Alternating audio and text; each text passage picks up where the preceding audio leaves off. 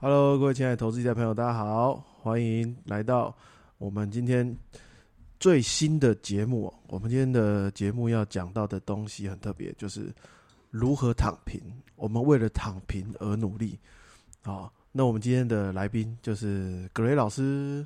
嗨，各位听众朋友，大家好，我是葛雷。葛老师，你知道什么是躺平吗？躺平有两种，一种就是完全不想努力，死在路边对哦，那一种躺平族嘛，这段时间很流行。一种就是呢，你已经得到你想要的目标，然后达到财富自由了，有稳定的现金流，诶，那一种躺平啊对，躺平。老师，你有想过要当一个躺平的人生吗？啊！我觉得我们随时都想要有这样的一个人生，可是，在达到那一个境界，也就是说我们说的财富自由、有现金流的躺平的时候，还是要努力。只是说，我们当然希望这努力的时间越短越好，对不对？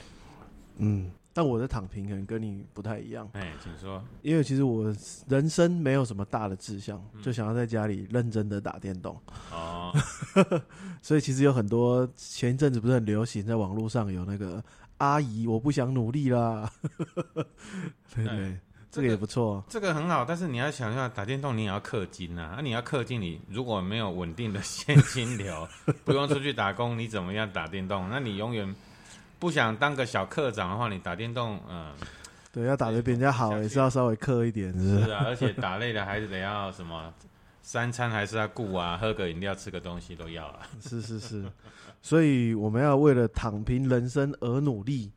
对那依格雷老师的感觉，我们要拼几年才可以让自己躺平？哦，我必须说这因人而异。如果呢你有稳定的收入，那么呢我们用我们收入所存下来的钱做理财规划，对不对？那么通常我们都希望大概十年到二十年之间可以提早退休，我觉得这是大部分人都做得到的。那我们可以定一个十年躺平、二十年退休的计划吗？哦，十年躺平，那二十年退休是很矛盾呢。你躺了十年，第二十年怎么退休？我也不懂。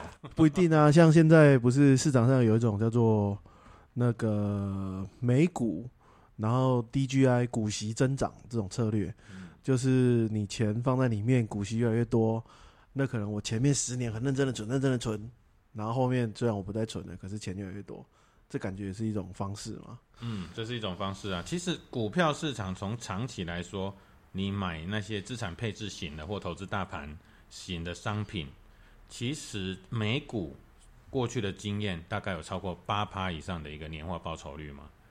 对美股有八趴，那还不错。啊、台股的零零五零，我们说零零五零过去也有大概六到八趴之间。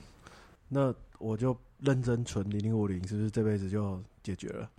认真存零零五零，这辈子会不会就解决了？那首先呢，呵 呵这个问题会应该是说，你如果是计划你未来十年、二十年要用的那一笔钱，我觉得是可以的。嗯，但是为什么存股这么难？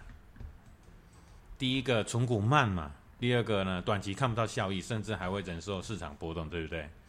那么你是不是能够持之以恒做到？再来，你有没有足够的闲钱做到，而不会影响你的那个日常开销？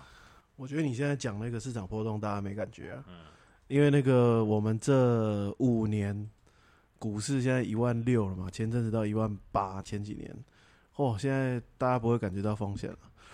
哦，对啊，但但是你看，我讲说，因为太多人是这样子，在万八的时候觉得股市充满了融景，然后乐观情绪上升，所以万八的时候给他 all in。那么我相信去年这一段下来就很有感觉，很多人应该撑不到现在，因为现在反弹到将近万六嘛。我猜做长荣的跟做台积电的非常赞同老师讲的话。啊、台 那当然那是那种赚价差型的嘛，台积电六百四十给他进去的，或长荣两百多块给他 all in 的，或者是当冲啊、这些呢，我都觉得现在肯定会很受伤。那所以所以我们要看懂投资理财的目的跟本质嘛。那我现在问一个比较实际一点的问题好了，因为我们一直在讲投资理财好了。如果我今天是一个正常的上班族，大概三十岁好了，薪水应该有四万吧。好，那我接下来要规划二十年躺平，老师有什么经分享？好，所以你是说二十年之后躺平嘛？对，二十年之后哦躺平啊，我还以为你说要躺平二十年，那应该就 躺平二十年也太快了。对对对，二十年躺平，其实我们就要去规划，接下来你二十年后你一个月大概要领多少的现金流，支付你的开销是第一个嘛，我们去推推算嘛。然后呢，我们刚刚讲的，如果你是投资台股大盘啊，我们用年化报酬率六趴好了，那么你用每个月你要三万元，那去推算你要每个月领到三万元，然后呢投资一个六趴的一个产品的话，这二十年你每年要存多少钱？你是说每个月存三万的意思吗？还是说薪水是三万？没有，你未来二十年，你每个月要领到三万的现金流，哦，可以支付你的日常开销。更何况二十年后的三万，跟现在三万是不同等级啊。二十年后三万可能吃喝拉撒睡就没了。等一下，我用计算机按一下，好啊，所以应该每个月三万，所以应该是三万乘以十二，三万乘以十二，所以每年至少要赚三十六万，三十六万除以零点零六，嗯，个十百千万十万百万六百万，我要存六百万，找六趴的商品，嗯，嗯，没错。二十年存六百万。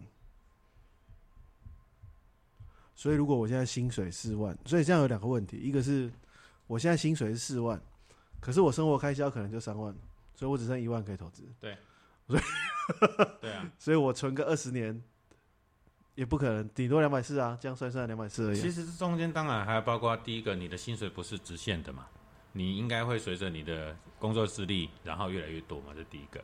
第二个，你存进去的钱也不是单利嘛，你的存进去的，其实如果你投资在股票有增值型的，它是会复利滚存。所以呢，我们这个告诉你，就是刚刚英雄哥讲的，这个试算呢，其实很直观、很简单。但是我们如果套用在那种复利滚存的试算表，你就可以知道，随着你的年纪跟工作资历，你每个月要存多少钱。这样按部就班是有机会达到的。我怎么看都好像达不到，嗯老师给点建议或想法吧。如果你现在刚刚算过了，你大概每个月存一万啊，你大概二十年后只能存三百多万啊。对，那 OK，这是会差一一大截嘛，两百多还是三百多嘛？啊，两百多，那两百多万。那么你现在想，你这样子存两百多，不会达到目标，那么你就要去规划，接下来我可能第二年加薪，第三年升迁，第四年有额外的工作的收入或第二份收入的时候，你就可以慢慢加大你存股的一个这个力道，这是有机会达到的。就只能一直斜杠，一直斜杠。对对对，一直呃，我觉得不是斜杠，这只是一个一个方向。第一个就是你工作上能不能不断的升迁或下加薪嘛。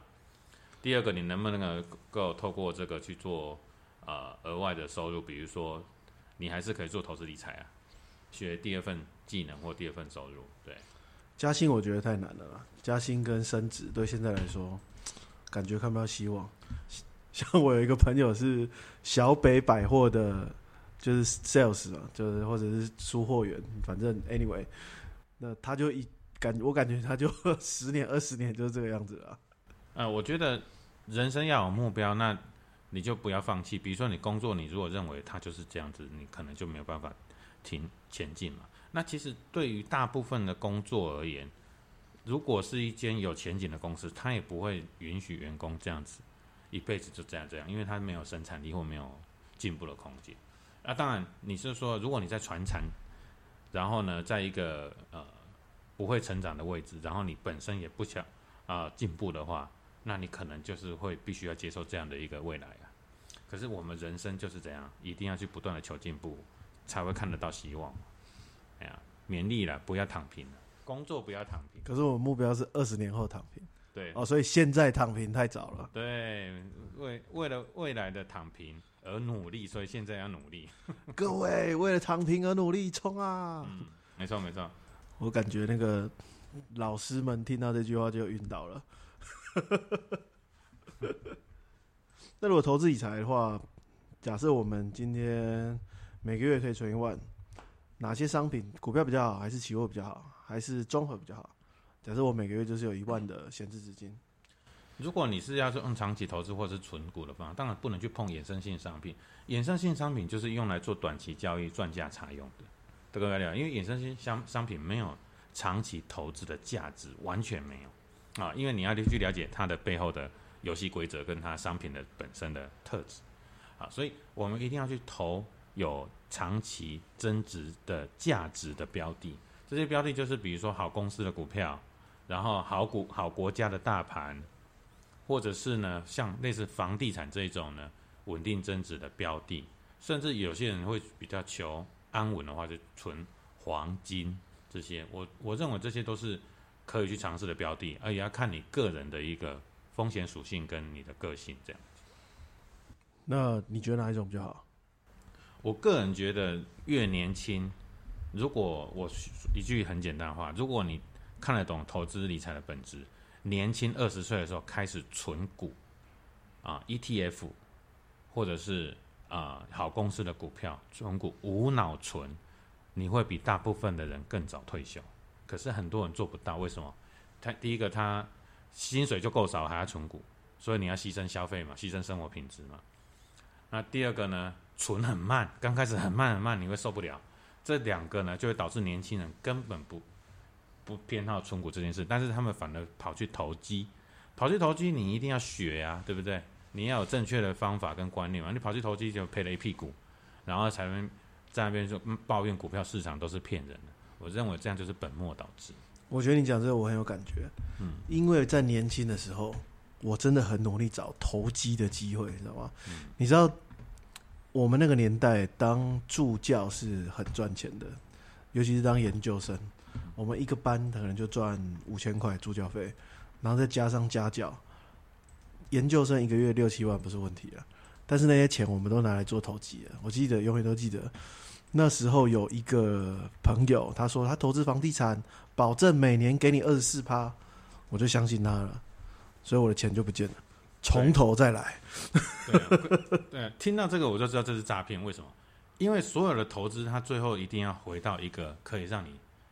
呃，产生价值的标的，那我们刚刚讲的房地产长期这样下来，即使是好地段的房地产，其实它常年的报酬率大概在五趴。嗯，我们说的它的一个增值，股票我们刚刚讲的美股大概是八趴，那台股大概是六到八趴之间。那有什么标的可以让你一年产生二十几趴？这一听就是怪怪的啦。啊，再来呢，当然有些短线投机擅长操作短线投机，就像我们在做的以小博大。它是可以产生几十趴甚至几百趴的一个报酬，可是它背后还是有风险啊。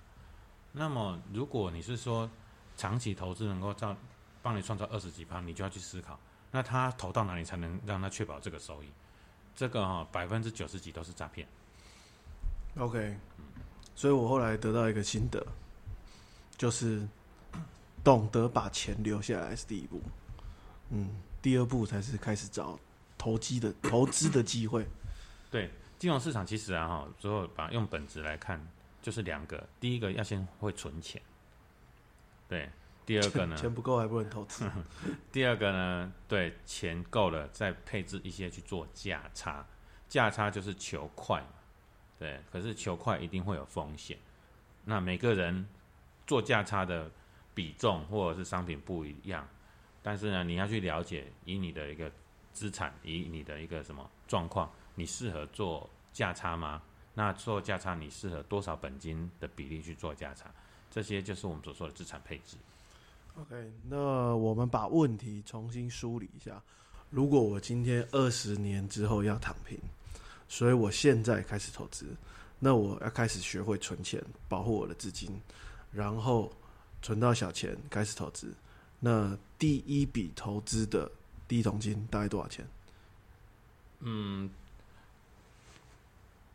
所谓的那个，现在大家说第一桶金哈，以前都说哎五十万可以作为第一桶金，或一百万可以做第一桶金。可是现在金融市场已经非常的灵活了，现在一万多甚至几百块都可以入手当存股。为什么？第一个现在有零股交易嘛，嗯，零股交易，所以呢，你你可以用几百块就可以买到台积电啊，因为你是用零股。第二个呢，你也可以用一万多。啊，一万多就买到一整张的 ETF 的股票，所以我觉得现在所谓的第一桶金啊、定义呢，其实不用那么的局限。你只要有闲钱，而而且你认为你五到十年不会想要去用它，你可能一个月省掉啊、每天省掉一杯星巴克，你就可以存到这笔钱的话，你就把它放在我刚刚讲的这些标的，其实都可以的。所以老师的意思就是，我们其实不用管存多少，可以直接切入存股、对长期投资这个概念。，对，我觉得金融市场很活，而且其实很多人都把金融市场误会了，因为我们做投机，我们贪婪，所以我们在金融市场很容易受伤，却忘记了其实金融市场的股票、股票跟房地产是我们人生之中一定要学会的投资理财的两大主要的市场。那么股票现在很火，股票可以买到什么？REITs，就是不动产信托凭证，你可以买到。最近很惨。对对，当然这个是要长期投资。我们说了，你你去租个房子，你随便买一个套房去租租，你如果不是很厉害的人，那其实你的投报率大概三趴而已。对吧？对我们的，而且房地产，除非你很有兴趣，不然你还要考虑要不要装潢，要不要水电费代付，要不要防止房客自杀、吸毒，还有 OK 这等等。但是你买股票，担任一个什么那个不动产信托债券里面的一个包租公，其实你用小额进去，而且你不会有这些问题。OK，这是不动产嘛？投股票可以让你买到不动产，股票也可以让你买到好公司的一些股票，比如说 ETF，股票也可以让你买到一个国家的经济，比如说美股啊，美股基金或台股的零零五零。所以股票其实你只要了解之后呢，呃，你就可以容易的找到你想要做长期投资的一个标的。这样以后我感觉我们可以找老师来聊聊哪些 ETF 适合我们来做成果，好吧？那我们今天时间差不多了，谢谢我们葛雷老师跟我们分享这么多，为了我们二十年躺平而努力的计划。没错，OK，谢谢老师。好，谢谢谢谢各位的听众，那我们下次再见。我以为你会说，谢谢各位听众，我们为了躺平而努力，Fire！OK，哎，好，大家拜拜。好，拜拜。